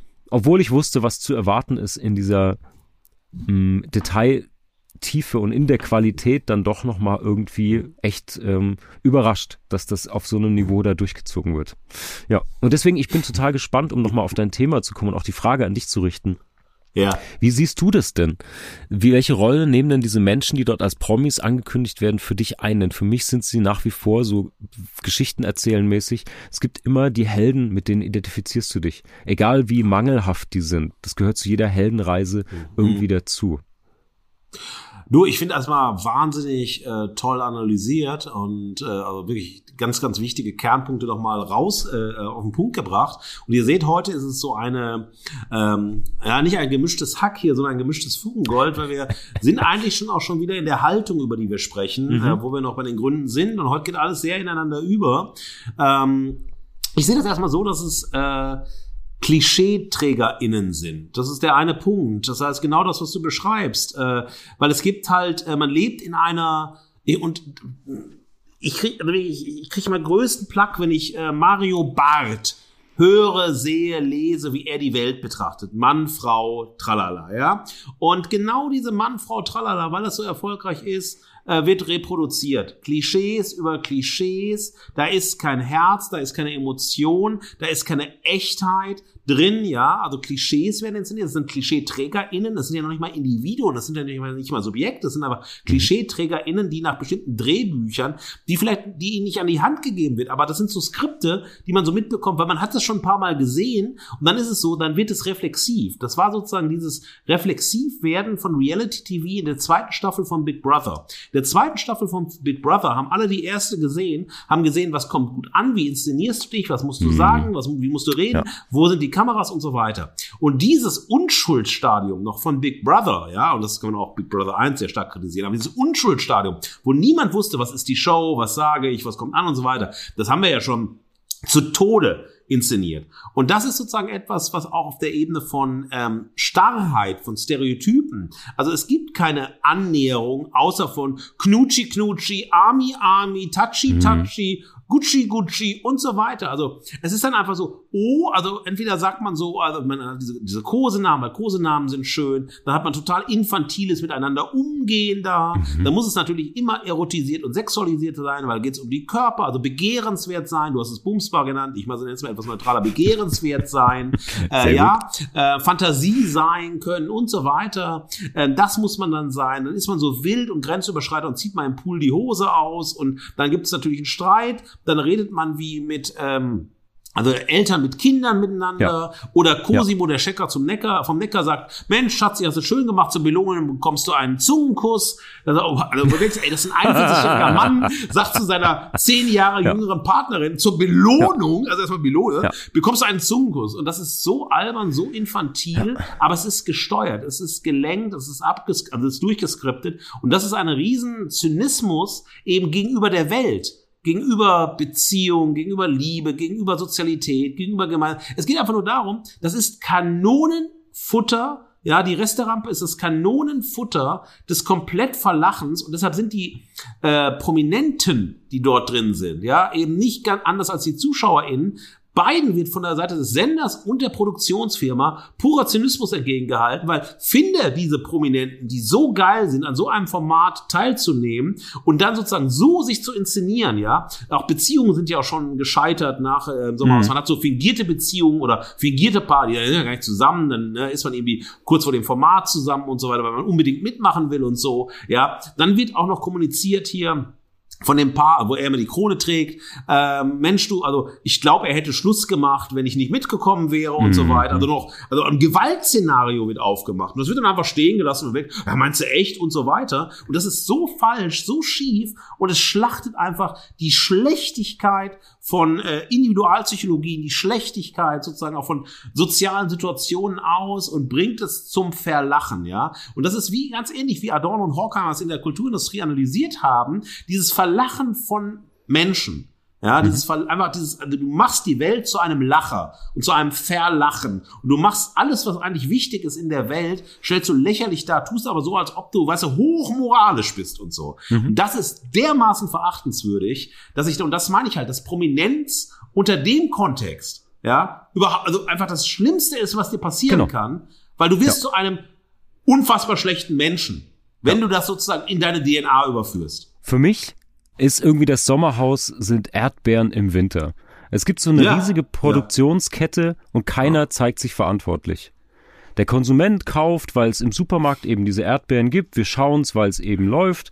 Diejenigen, die äh, das Produzieren sozusagen sagen, ja, es gibt ja eine Nachfrage, der, das, der Markt regelt das ja, wir würden genau. es ja nicht produzieren, wenn es keiner guckt. Und die Leute, die reingehen, beziehen sich, wie du richtig sagst, auf die Sendung davor, beziehungsweise die Bauern sagen, wir bauen die auch im Winter an, weil der Supermarkt kauft sie ja. Also es gibt eine komplette Produktionskette sozusagen, wo keiner die Verantwortung übernehmen möchte und angeblich die Nachfrage das alles bestimmt. Und naja, irgendwo kann man dann ja den Fehler finden.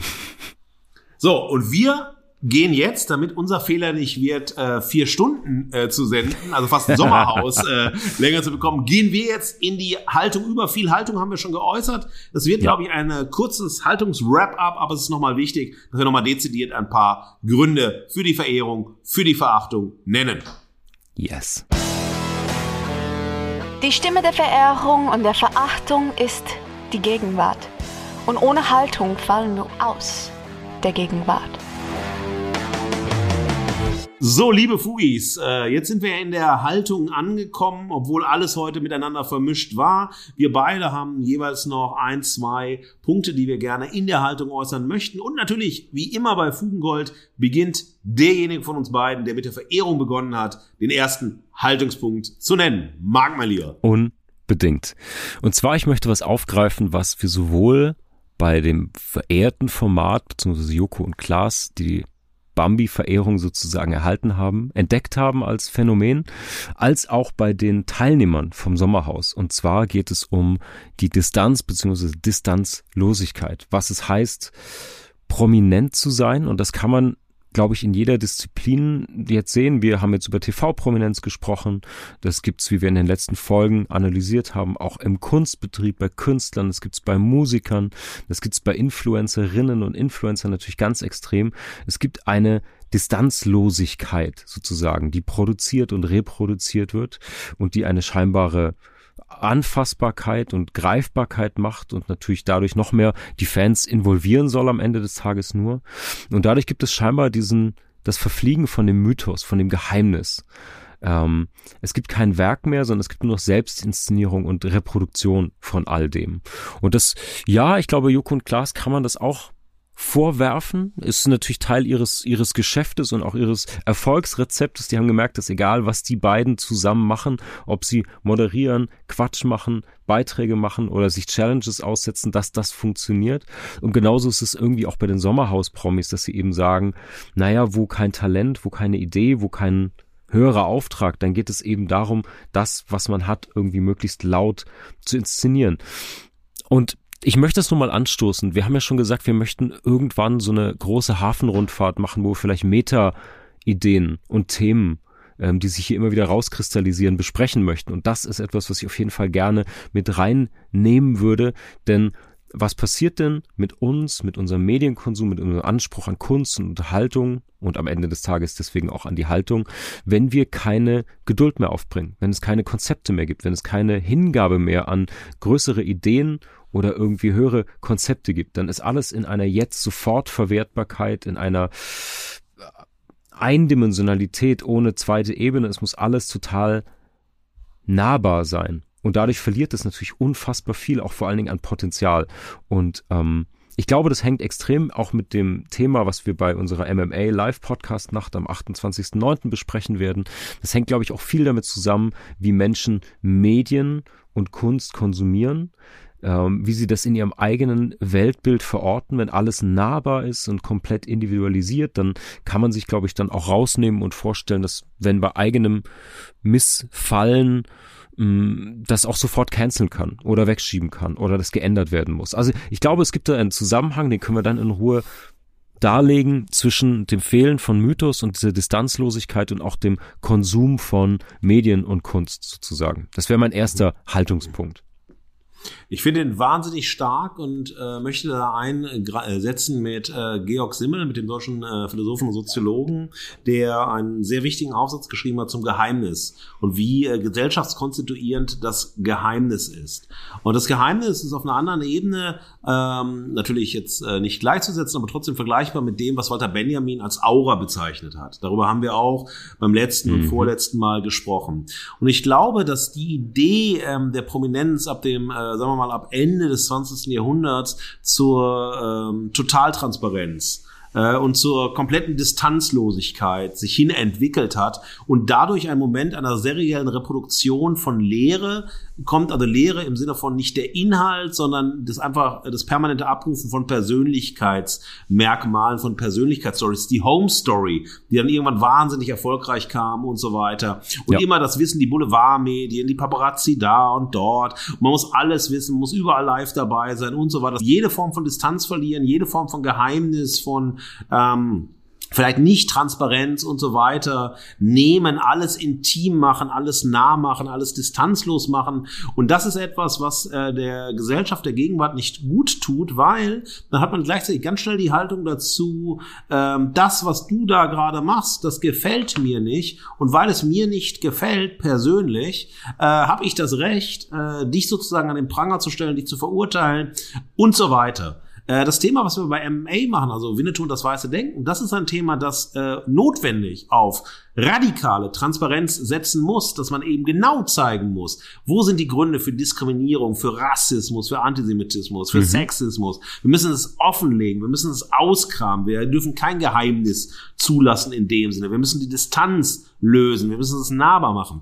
Diese Themen verlangen danach. Aber Themen wie, also, also jetzt im Bereich der Kunst, über die wir gesprochen haben, zumindest in den Fugengold-Folgen, aber auch über ne, das Thema, worüber wir heute gesprochen haben, diese Distanzlosigkeit, diese radikale Intimisierung von Wirklichkeit, ja, die Veröffentlichung des Privaten und die Privatisierung des Öffentlichen, das ist etwas, das sozusagen diese ganze Negativität mit sich trägt, über die wir gesprochen haben. Und deshalb unsere Haltung, glaube ich, unsere gemeinsame Haltung, mehr Geheimnis, mehr Aura, mehr Distanz, mehr auch Intimität und nicht eben die radikale Veröffentlichung von allem und jedem. Sehr, sehr gut. Und äh, ja, ich freue mich jetzt schon auf diese Episode und auch auf alle Fugis, die live vor Ort sind, die dann mitdiskutieren können, die ihr Veto einlegen. Und ja, aber lass mich zum zweiten Punkt meiner Haltung kommen. Noch ein kleiner Gedanke hinterher. Also vielleicht einzuordnen, ich habe ja schon gesagt, das klingt alles wahnsinnig arrogant, was ich da erzähle, ist natürlich nicht wahr. Ich habe natürlich auch, wenn auch andere Quellen, aber auch meine leichte Unterhaltung, Trash, Comedy, irgendwelchen Quatsch, den man manchmal einfach gern konsumiert. So als Defragmentierung der Festplatte, zum Durchatmen, zum Entspannen, wie auch immer. Für mich ist nichtsdestotrotz auch bei dieser leichten Unterhaltung, bei diesem einfachen Konsum die Haltung entscheidend. Und im Fall von Joko und Klaas nehme ich habe ich, nehme ich es so wahr, dass sie Unterhaltung ernst nehmen und sowohl mit einem kreativen Anspruch rangehen, als auch und vor allem die Zuschauer. Du hast es auch gerade schon erwähnt, der Unterschied ist eben, dass wenn Joko und Klaas irgendwie sich lustig machen, dann über Prominente, die reflektiert sind, die sich in diese Situation begeben und allem voran über sich selbst, sich selbst nicht ernst nehmen und sich selbst durch den Kakao ziehen und dabei niemals verächtlich sind gegenüber den Menschen, die sich das gern anschauen, zum Entspannen, zum Runterkommen du musst dich manchmal unterhalten lassen und manchmal willst du dich vielleicht einfach nur ablenken und deswegen ähm, nicht für dumm verkauft werden, weißt du? Und ich finde halt, wer sein Publikum so sehr verachtet wie die Macher von Sommerhaus der Stars und vielen, vielen anderen Sachen, hat entweder den komplett falschen Job oder ist so zynisch und, und abgewichst irgendwie gegenüber dieser, dieser eigenen Berufung, die man da hat. Oder die anderen Möglichkeiten sind einfach nur faul oder zu dumm zu sein. Das weiß ich jetzt nicht genau. Entweder zu faul zu sein, sich was Besseres, was Geistreicheres, was Anspruchsvolleres, was trotzdem mit Unterhaltung zu tun hat, einfallen zu lassen. Oder einfach zu dusselig, um die Chance zu erkennen, dass diese eigene Reichweite, die man hat und die massiv ist, einfach für nichts und wieder nichts zu verschwenden bzw. zu versenden. Da gibt es aus meiner Perspektive keine Ausrede dafür. Der alte äh, Zirkelschluss dieser, dieser äh, Kreislaufargumentation von, ja, wir gucken es, weil es da ist, wir produzieren es, weil geguckt wird, gilt absolut überhaupt nicht, nicht eine Sekunde lang in meiner Welt, weil es so viele Gegenbeispiele gibt, die, ja, funktionieren. Und naja, der Appell, der sich daraus ergibt, ist wahrscheinlich hier völlig deplatziert. Jemand, der Fugengold hört und seit mittlerweile einer Stunde 20 irgendwie am Apparillo ist, tut sich bestimmt gerne andere Medienformate rein. Aber weiß ich nicht, ob sich doch jemand hierher verlaufen hat sozusagen. Für mich ist all das, was wir heute besprochen haben, super legitim, solange man irgendwie diesen Input eigenverantwortlich nutzt. Boulevardzeitung, Social Media, Trash TV, das ist einfach so das Fast Food oder die Süßigkeiten unter den Medien. Und das kann man machen, aber eben in Maßen, so wie du dich auch irgendwie vernünftig ernähren würdest oder so. Und das sind jetzt wirklich, ich bin mir bewusst, dass das absolute Klischees sind, die wir da abfeuern, aber ich habe das Gefühl, dass das irgendwie nicht so ganz klar ist. Ähm, weil es ist irgendwie sicher aufregend und auch unterhaltsam, wenn eine Sendung Emotionen in uns auslöst. Und die niederschwelligsten davon sind eben Hass, Ekel, Neid, Missgunst und die werden halt von den meisten von diesen Sendungen getriggert. Und ich verstehe das, dann fühlt man sich irgendwie lebendig. Selbst wenn man nach einem harten Tag zurückkommt, auf der Couch sitzt, dann geht trotzdem irgendwie der Puls hoch und man fühlt sich irgendwie verbunden, wenn man gemeinsam vor dem Fernseher sitzt, gemeinsam am nächsten Tag über die lästern kann, wenn es Ideen in einem auslöst im Sinne von, naja, bin ich eigentlich besser, hätte ich anders gelöst oder so. Alles gut alles gut. Ist ja auch legitim, wenn man sich dann mal ab und zu überlegen fühlt gegenüber so Protagonistinnen oder Protagonisten. Aber ich finde, wichtig ist halt, in welchem Ausmaß man das macht und wie es einem selbst dabei geht. Weil die Menschen, die ich kenne, die das zu viel konsumieren und diese Emotionen durchleben und die Lebenszeit dafür geben, es gibt so einen Tipping Point, es gibt so einen Punkt, an dem das kippt und das, was du dir reinziehst, eben auch ganz, ganz viel mit dir macht. Wenn du nur Horrorfilme schaust, schläfst du vielleicht irgendwann schlecht. Und wenn du dir nur Trash reinziehst und denkst, mit Bussi, Bussi, komm mit aufs Klo, funktioniert eine Beziehung. Ich will dir niemandem unterstellen, dass man das genauso sieht, aber es verändert zumindest den Blick auf die Welt und es gibt einem vielleicht auch Zynismus und Verächtlichkeit mit für bestimmte Menschen. Und deswegen möchte ich einfach den wunderbaren Walter Schreifels zitieren an dieser Stelle mit seiner Textzeile Small Doses Everyone. ja, Marc, vielen, vielen Dank. Also ich kann allem, was du sagst, äh, wirklich gut zustimmen und äh, möchte einfach einen Punkt ergänzen, dass mir äh, in dem Kontext also ich, mein, mein zweiter Haltungspunkt dreht sich nicht so wie bei dir jetzt um die Dosierung, um die Perspektivierung, sondern es geht um Mut. Ähm, der Mut mhm. ist dazu da, dass man, und das äh, Mut haben auch Joko und Klaas leider nicht. Natürlich nehmen die Unterhaltung ernst, da stimme ich dir vollkommen zu. Ähm, und ich finde sie auch nicht als diese radikal zynischen, also empfinde sie als diese radikal zynischen äh, Akteure, äh, wie eben ne, Produzentinnen und so weiter vom Sommerhaus der Stars. Ähm, ja. Ich glaube aber, der Mut zu sagen, was ist denn sozusagen mal wirklich mutige Unterhaltung? Was ist andere Unterhaltung? Was ist Unterhaltung, die letztlich nicht immer wieder das abruft, was schon tausendmal gesendet und versendet worden ist? Wie kann man so eine Idee wie das Sommerhaus der Stars mal ganz, ganz anders gestalten. Natürlich verliert man dann ZuschauerInnen, ja, Fans des Formats und so weiter. Aber man hat eben genau wie du sagst, als Medienschaffende eine Verantwortung. Und immer wieder die Verantwortung nur an die äh, ZuschauerInnen äh, abzu, äh, ne, abzulenken, ist ziemlich fad und ziemlich einfach. Denn warum hat man selbst äh, keine Verantwortung? Warum müssen alle, ne, natürlich alle aufgeklärt, selbstbestimmt und so weiter. Aber man reagiert auf das, was da ist. Und man setzt sich in Beziehung zu dem, was da ist. Man kann sich tausend andere Dinge suchen und so weiter. Aber wenn das so, wenn man sagt, hey, ich bin halt Generation Fernsehen, Generation Streaming, was auch immer, und ich will das schauen, dann könnte man auch sagen, wie sehr eben eine andere Sommerhaus der Stars aus, das eben minus dieser ganzen von uns kritisierten Aspekte Auskunft. Ich glaube, dann würde es kein Sommerhaus der Stars mehr geben. Und viele dieser anderen Formate würde es nicht geben. Und äh, ne, dass man eines der äh, ist doch der, äh, auch der zynischsten Akte von RTL zu sagen, okay, wir schmeißen Bohlen raus, weil der immer so frech ist und gegen den Sender und so weiter. Und jetzt holen wir ihn aber noch einmal zurück und so weiter, mhm. weil nur mit ihm war Quote da, weil Niceheit und das war ja auch sozusagen wirklich auch so ein RTL-Thema. Niceheit da kriegst du keine Zuschauer mit, dass die Leute wollen Verachtung, Verriss sehen, die wollen über andere lachen, dass man sich besser fühlt und sagt, naja, vielleicht ist mein Leben nicht so toll, aber da, da kann ich drüber lachen, da fühle ich mich, da stehe ich drüber, da bin ich ja besser, da bin ich und so weiter. Und all diese Aspekte mal zu sagen, okay, schau doch mal diesseits von dem, was immer so gut funktioniert, aber letztendlich auf Grundlage von äh, negativer Sozialität baut, also wir reden hier über Reality TV, ja, sondern wir gehen in andere Formate rein oder die nicht etwa, ähm, es gibt so, da habe ich, äh, hab einen längeren Aufsatz drüber geschrieben, äh, Harz und Herzlich. Also wo man sozusagen ähm, zur Elendsbetrachterin wird und dadurch versucht sozusagen ähm, eine Empathie zu erzeugen, einen Umgang zu erzeugen, aber im Endeffekt schlachtet man so distanzlos, so intimisierend Menschen in Leitsituationen, in schwierigen Lebenslagen und so weiter aus und man sagt, ey, wenn du sozusagen äh, gesehen werden möchtest, wenn dein Schicksal gesehen werden möchte und wenn du Stellvertreterin sein möchtest für andere Menschen und so weiter, dann musst du dich radikal zeigen. Und wenn man gesehen hat, äh, ne, Bauer sucht Frau, Schwiegertochter gesucht und so weiter, all diese Formate, die natürlich vorgeben, was ist ein romantisches Picknick. Und dann gab es doch diese eine Kandidatin, Beate hieß sie. Und dann haben ihr Produzentinnen gesagt, mach doch mal oben in der ersten Etage im Flur Picknick, ist romantisch weil irgendwie draußen geregnet, schlechtes Wetter und so weiter. Sie konnte nicht rausgehen und dann setzt sie sich hin und macht ein romantisches Picknick im Flur des Elternhauses. natürlich lachen dann Leute darüber, also natürlich im Sinne von, es ist erwartbar, dass sie lachen werden und mhm. sie verlachen und alle, die mitmachen, verlachen, aber ihr Wunsch war es, eine romantische Situation zu erzeugen mit den Möglichkeiten und Möglichkeitsräumen, die sie hat. Und dann kommen zynische Produzentinnen und sagen, ja, Wolldecke und hin und her. Und dann weiß man, man lacht darüber. Und mhm. man inszeniert, also man setzt das Scheinwerferlicht nochmal vielleicht auf Momente, wo man sagen würde, okay, da sollte kein Scheinwerferlicht sein, lass uns doch mal alternativ gucken, was können wir machen.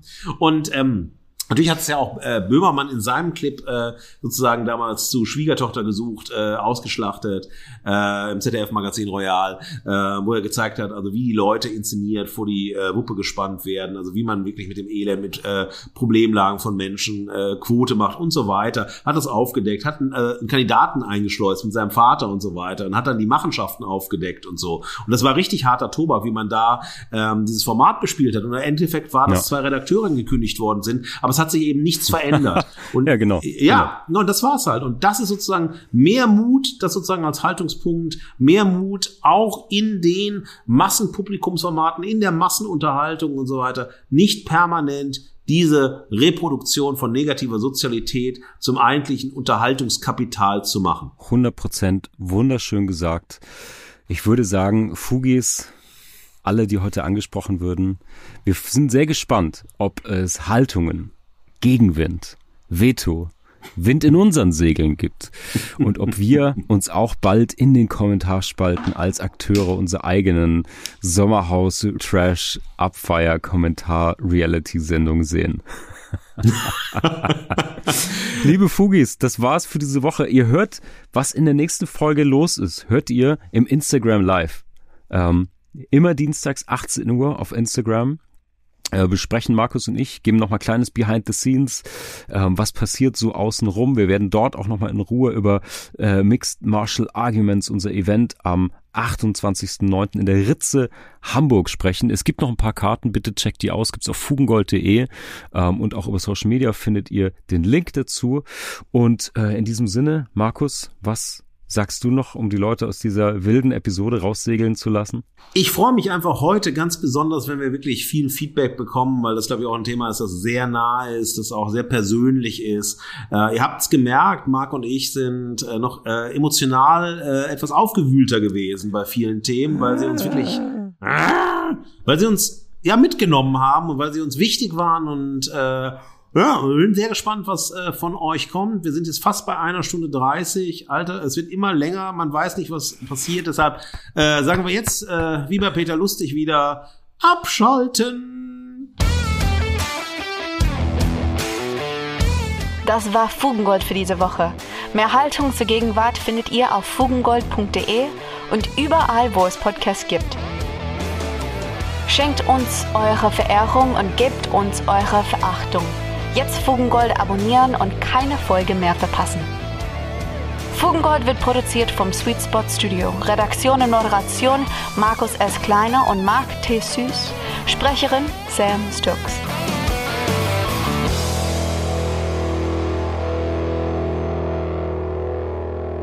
Ah, oh, Mann, Mann, Marc, ey. Wir haben echt gesagt, wir machen es kürzer. Jetzt ist schon wieder, wieder länger geworden. Also ich mache mir mhm. mal Sorgen, dass wir wirklich äh, den längsten äh, Podcast der Welt machen mit irgendwie acht Stunden oder so. äh, eigentlich Hörbuch. Du, ähm, viele von den Fugis haben sich jetzt ja auf die Easter Eggs eingelassen. Äh, ja. Die Easter Eggs werden gehört am Anfang, haben wahrscheinlich viele schon früher ausgemacht und so.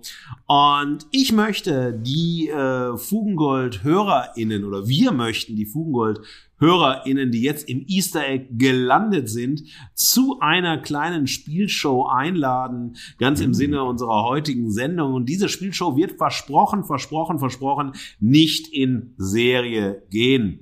Und diese Spielshow soll lauten Markus und Mark gegen die Fugengold-Hörerin. Und gespielt wird, damit wir die Kunst, weißt du, nach den letzten beiden Fugengold-Folgen nicht ganz auf dem Weg zurücklassen, mhm. um vier Minuten 33 frei gestaltbaren Senderaum. Das heißt, die Teilnahmemöglichkeiten und Spielregeln erfahrt ihr auch morgen bei Insta Live, wenn ihr bis jetzt gehört habt. Ihr müsst noch ein bisschen warten, aber es wird so sein, dass wir ein kleines, freundliches, freundschaftliches Battle mit euch führen werden, wo es um Wissen geht und um nichts anderes geht. Und wenn ihr uns schlagt in diesem kleinen Wissensgame und wir werden euch am Dienstag erzählen, wo und wann und wie, dann macht mit, nehmt teil und